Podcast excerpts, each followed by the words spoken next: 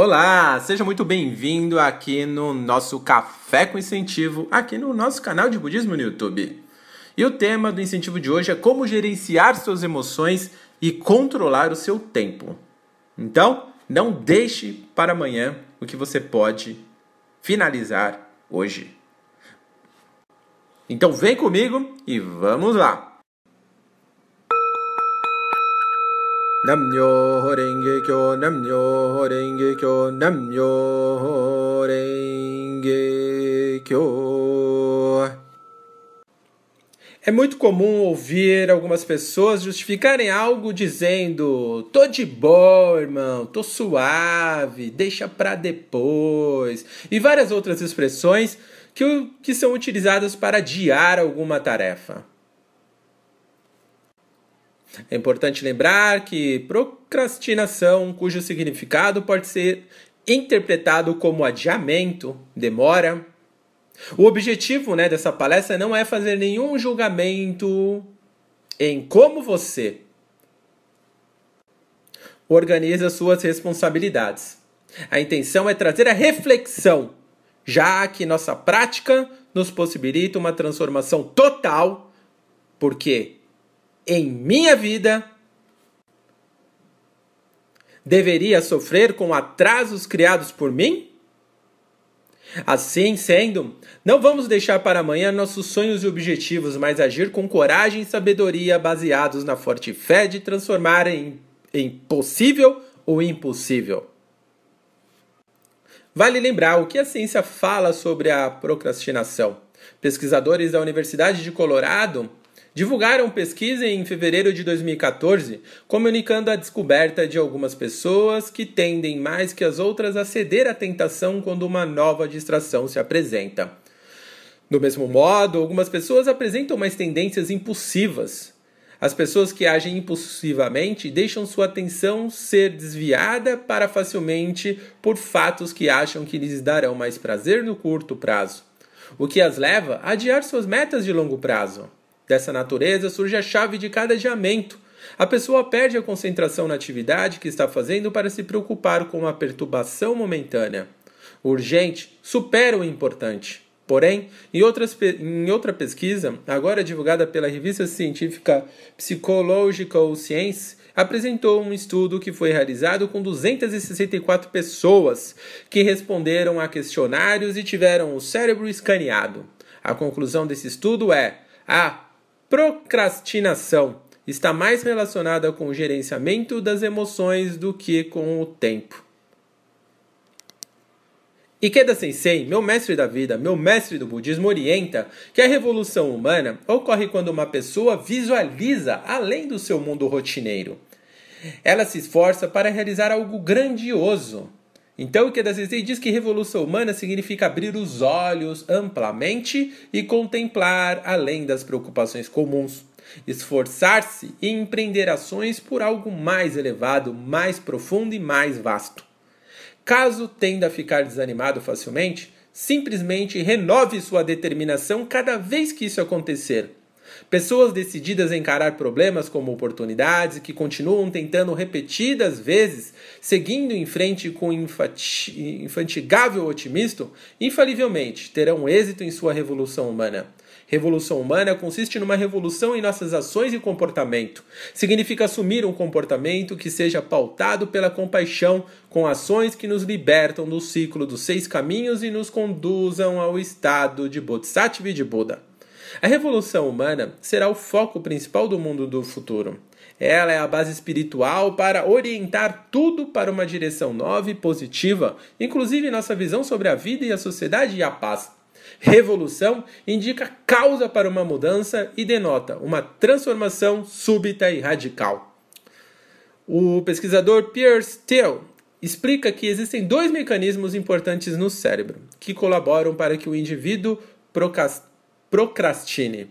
O primeiro é o sistema límbico, que é conectado com a parte do cérebro ligado ao prazer. Então ele diz que quando você sente vontade de algo, quando realmente quer conseguir fazer alguma coisa, é o sistema límbico que está controlando o processo. E ele ainda continua dizendo: o problema é que esse sistema só liga para prazeres e dores imediatas. Já o, já o segundo é o córtex pré-frontal, que tenta controlar as vontades e a ambição do sistema límbico. E é ele que faz planos em longo prazo. Mas a maior fraqueza do, do córtex pré-frontal é o cansaço. Ele fica cansado rapidamente. Isso quer dizer que quando nos procrastinamos, o, o córtex pré-frontal planeja o futuro, mas o sistema límbico intervém, pedindo uma ação que traga prazer instantâneo. A fonte dessa explicação está na revista Galileu, né, da, da Globo, mas eu vou deixar na, na descrição desse vídeo a fonte para que vocês possam pesquisar mais a fundo. Nessa revista, né, inclusive nesse próprio link que eu vou deixar aqui na descrição do vídeo, da palestra de hoje, ele traz cinco dicas para você parar de procrastinar agora. Né? Então ele fala que a neurociência explica o que acontece com o seu cérebro quando você procrastina. Então ele dá cinco dicas. Eu vou trazer aqui para você, dar um para vocês aqui esse bônus. Então, a primeira dica que, que eles dão é, primeiro, quebre uma grande meta em pequenas tarefas, né? Quebre uma grande meta em pequenas tarefas. O que quer dizer? Em vez de ir em direção a um grande acontecimento, estipule objetivos menores que te ajudarão a chegar na linha de chegada. O ideal é marcar quando você pretende começar e acabar a tarefa e ficar de olho no caminho que fará para terminá-la. Segunda dica, eles falam sobre lembre-se de como as pequenas tarefas te ajudarão a chegar em um determinado lugar. Então, o que, que, quer dizer? Ou seja, deixar algo para mais tarde não tornará sua vida melhor, só te deixará mais cansado e ansioso. Quanto mais cedo você começar e se organizar para realizar uma tarefa, mais chances de tem de fazer tudo com calma e na sua devida atenção. Terceiro ponto, né?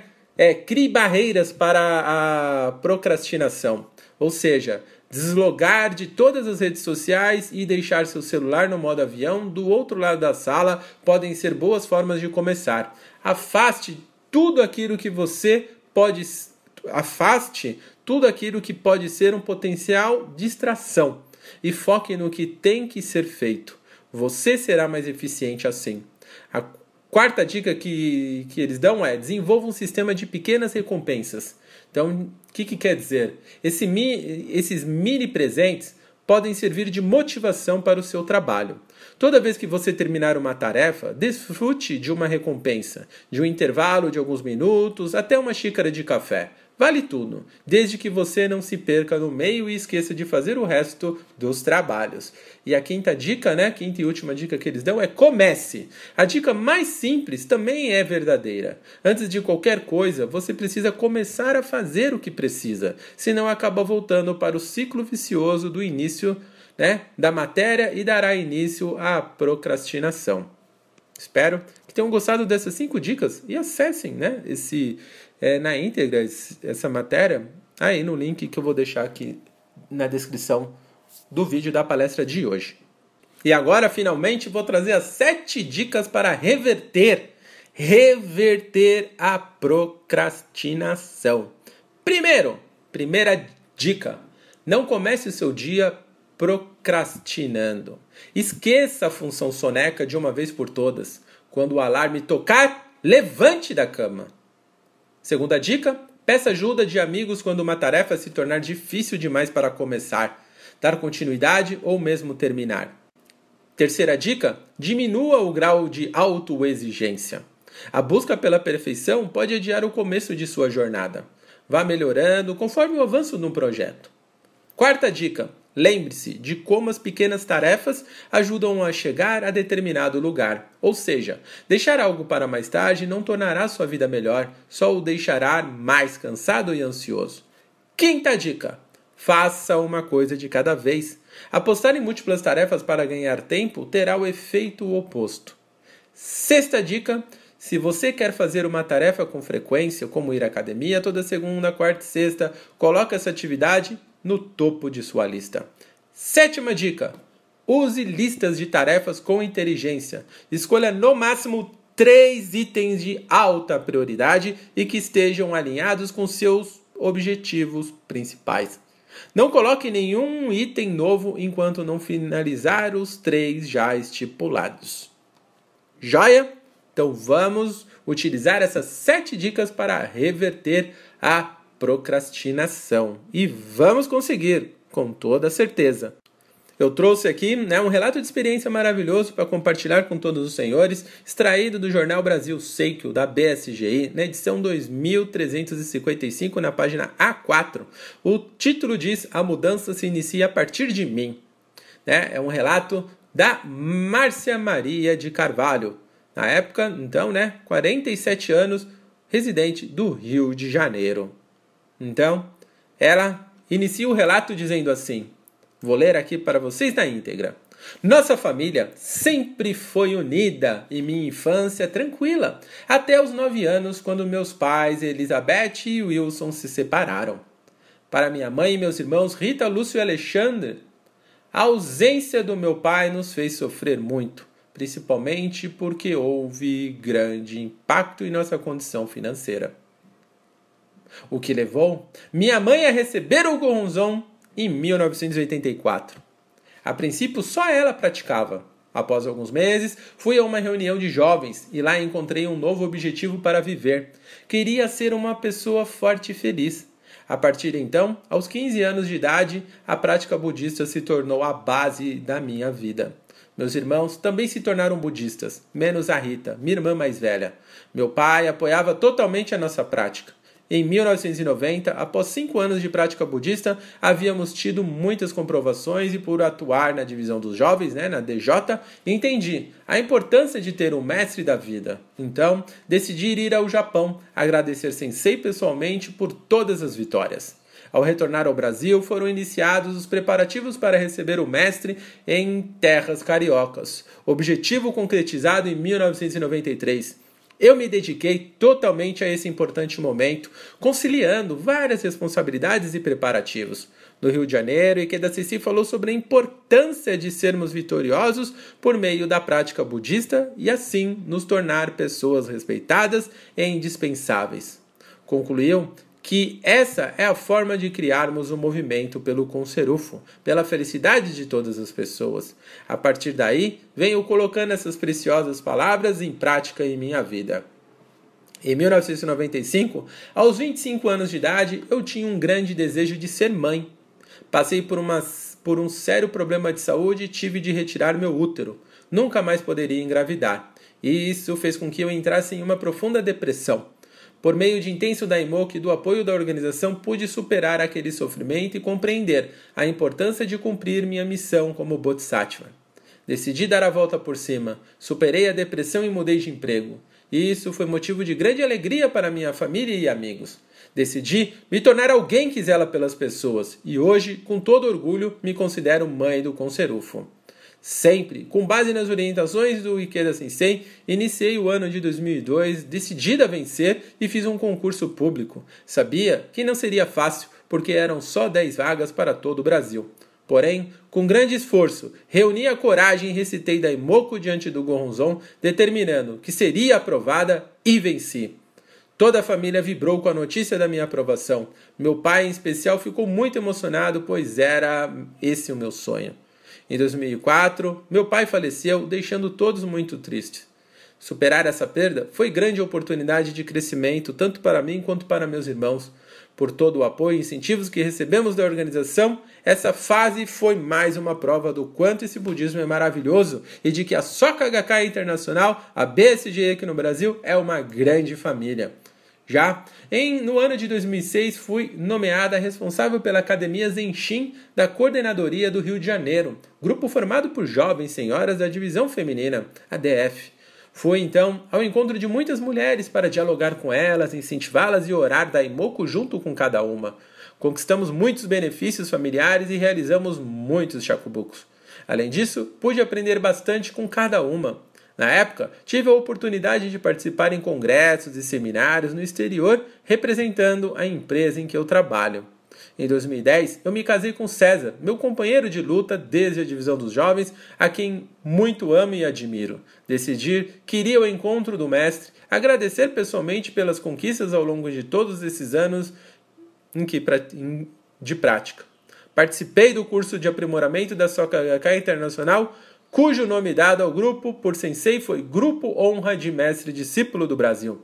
Decidi pôr em prática essa de denominação, me dedicando à luta com ainda mais disposição. Novos e constantes desafios foram surgindo. Em 2011, tivemos uma, um grande desentendimento familiar, o que me abalou muito a ponto de eu entrar em profunda depressão novamente. Tive ajuda profissional e li os incentivos do mestre. Assim pude compreender que a harmonia familiar é um processo que exige esforços tenazes. Em 2012, fui indicada para ficar no lugar da minha gerente no trabalho. A princípio, eu deveria ficar feliz, mas estava sofrendo com uma desarmonia familiar. Fortaleci minha fé e passei a orar resolutamente para a felicidade de nossa família. A prática da fé e a unicidade com o Mestre, meu alicerce, me fizeram seguir adiante todos os dias com a certeza da vitória. Estava com muito receio de assumir a responsabilidade pela nova função, mas com base na oração e incentivos do meu marido lindo e das pessoas próximas a mim, venci mais esse desafio. Assumi a função de gerente de documentação técnica e legal da empresa e venho superando desafios e conquistando bons resultados cada dia. No ano de 2016, junto com meus amigos da organização, me lancei na luta pela felicidade das pessoas da nossa localidade. Um momento muito especial foi quando minha sobrinha Lorena decidiu receber o Gorronzon, sendo totalmente apoiada pela minha irmã Rita e seu marido, apesar de ambos não praticarem. Em maio, consegui, finalmente, voltar a falar com um dos meus irmãos. Ele me relatou que estava feliz pela minha sobrinha ter recebido o Gorronzon e que estava retornando à prática. Mais uma grande vitória. Poucas semanas depois desse benefício, fui nomeada responsável da divisão feminina da Subcentro. Nova luta, novos desafios na organização e na vida. Pela terceira vez, determinei ir ao encontro do mestre para agradecer tantas vitórias familiares e no trabalho. Minha amada irmã iria comemorar 50 anos em outubro de 2016. Em vez de uma festa, queria ir a Dubai, Emirados Árabes. Eu a incentivei a fazer a viagem que era o sonho dela.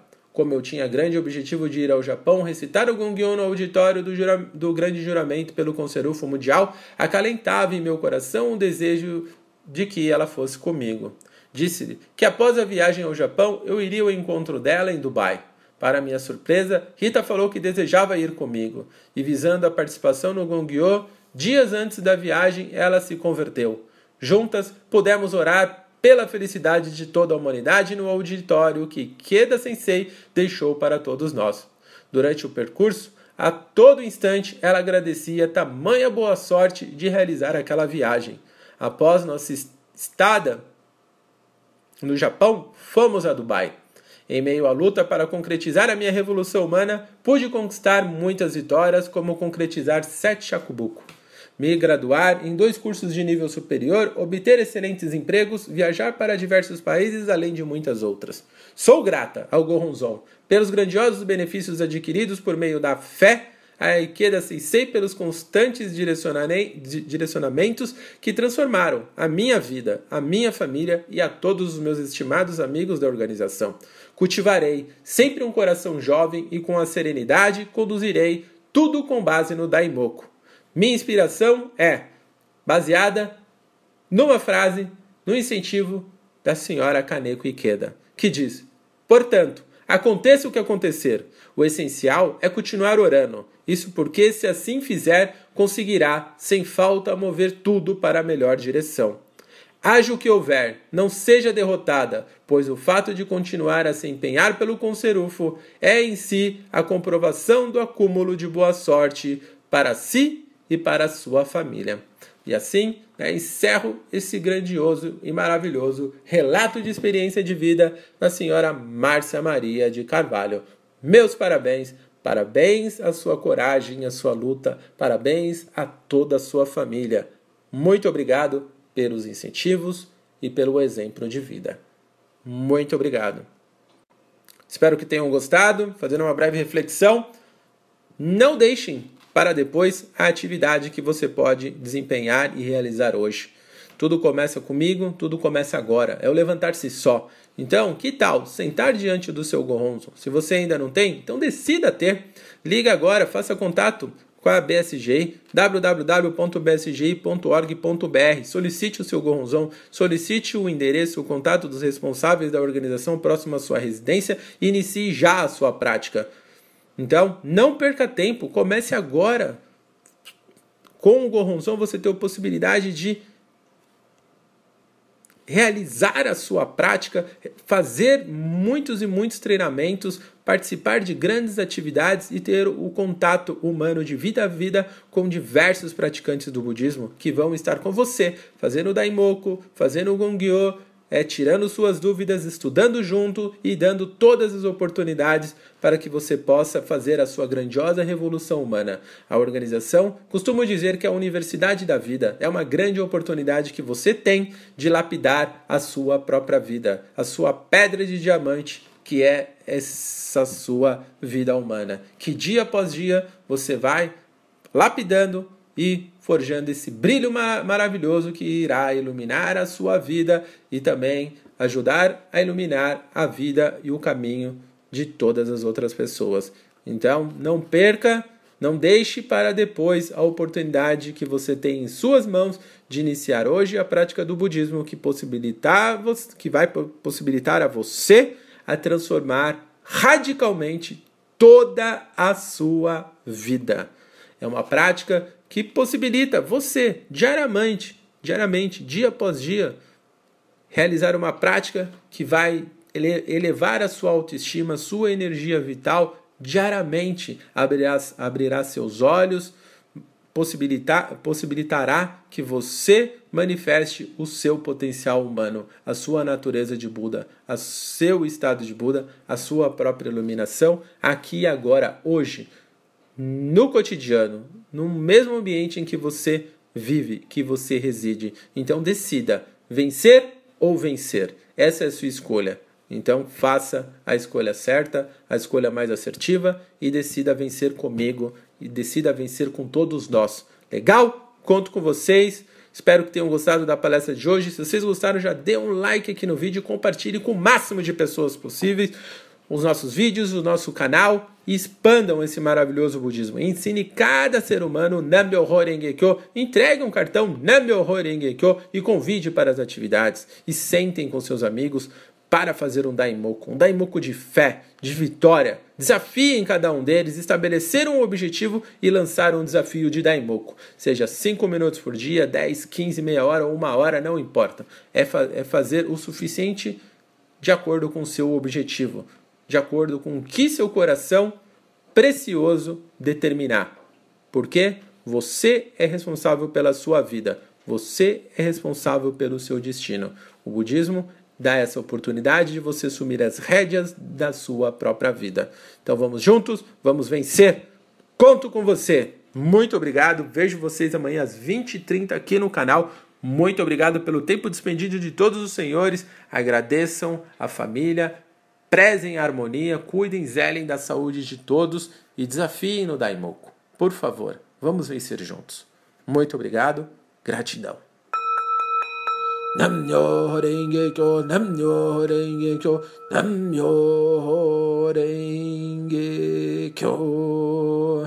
Pratique.